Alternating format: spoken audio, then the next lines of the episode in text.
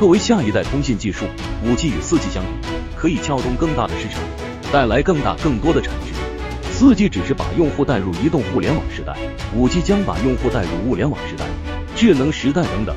目前，世界上能独立承建五 G 网络的企业只有华为、中兴、诺基亚和爱立信。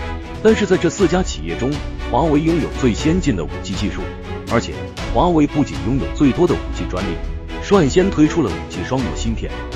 也是唯一能提供五 G 端到端服务的厂商，因此有许多国家和地区与华为合作，共同建设五 G 网络。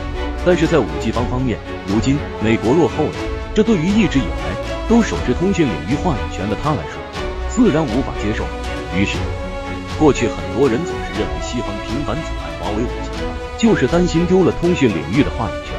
其实并不仅仅如此，今日才发现，原来五 G 已经覆盖到了农业领域。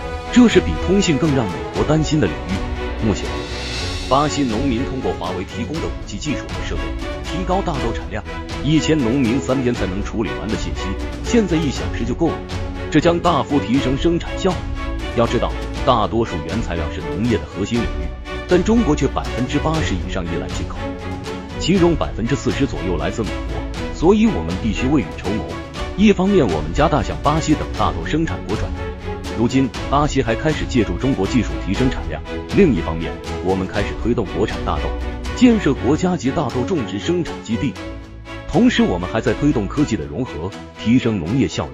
就在昨天，看到联合国粮农组织指导着大和国内企业某多多又搞了一场农业大赛，全球一百五十个青年数字农业团队共同推动农业数字化，向中国传统农业引入五 G、人工智能、物联网等科技技术。更重要的是，一直以来农业都是美国最重要的王牌，他们看不起中国传统农业，认为我们就是牛耕田、手插秧。殊不知，中国农业的加速已经开始了。